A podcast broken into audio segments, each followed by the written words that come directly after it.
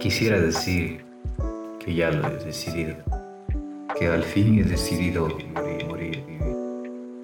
Lo complicado dentro de las ficciones que explican la vida es que la vida implica un sinfín de fenómenos. Uno que recorre mi mente justo ahora es es el sufrimiento. Me he dado cuenta que hay tipos de sufrimientos determinados por tus condiciones materiales, es decir, puesto que si fuera rico de todas formas sufriría. Sufriría al hacer lo que amo y al hacer lo que no amo, pero tal vez no sufriría por la falta de algo material. La falta, la falta, la falta es parte del humano y por eso uno no puede evitar sufrir. Pero en esta vida uno no viene a soportar solo la falta de uno mismo. Uno viene a soportar la falta de humanidad, la falta de sentido y la falta de dinero que supedita este mundo. Bueno,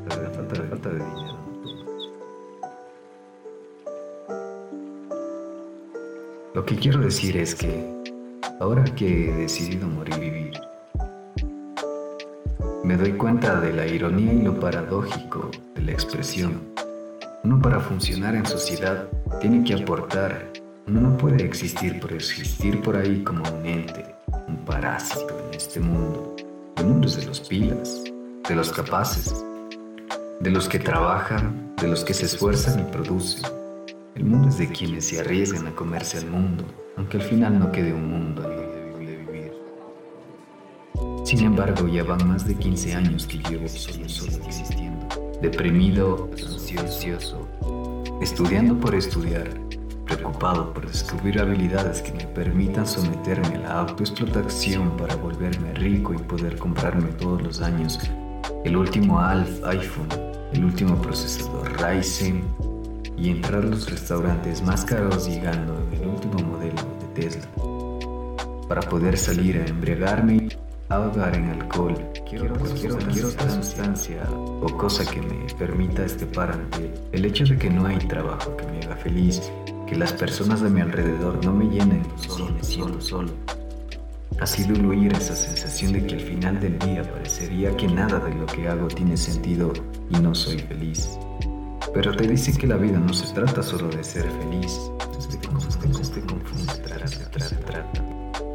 Te cuestionas y te das cuenta que la vida no es el problema, el problema eres tú. Así es, no, no.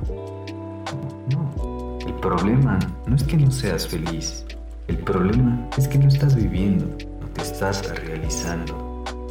No es hasta ahora que he decidido morir que me doy cuenta, I realize, que el momento en el que decidí existir por existir, ignorando por un instante las estructuras capitalistas que nos gobiernan, olvidándome del dinero y de la falta material, encuentro por primera vez la oportunidad de sentir esa falta relacionada a mi condición humana con todo el peso de mi conciencia y por primera vez vivo, vivo, vivo. Por primera vez busco el verbo, por primera vez dejo de pensar en el iPhone, en la computadora, en los videojuegos y me pregunto, ¿qué quiero hacer el último día de mi vida? Entonces leo libros que nunca leí porque no me iban a servir para hacer dinero Salgo a caminar y observo la arquitectura tan maravillosa que compone mi ciudad porque ya no camino con prisa intentando llegar lo más pronto a algún lugar para ahorrar tiempo. Le digo, te amo, te amo. Por primera vez a la persona que más detesto por encantarme tanto. Escribo, escribo, escribo esto. Realizo todo el tiempo que no he vivido y ese mismo realizar me llena de vida. Qué irónico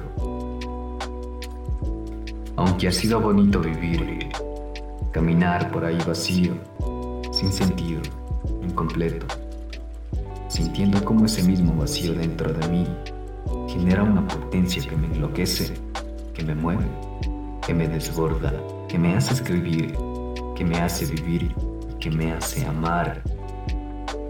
Quisiera poder sentir este amor-odio por el vacío el resto de mi vida. Quizá podría si mi vida terminara justo ahora. Pero no puedo. Me han dicho que podía conseguir todo el dinero del mundo, por tanto, debo volver.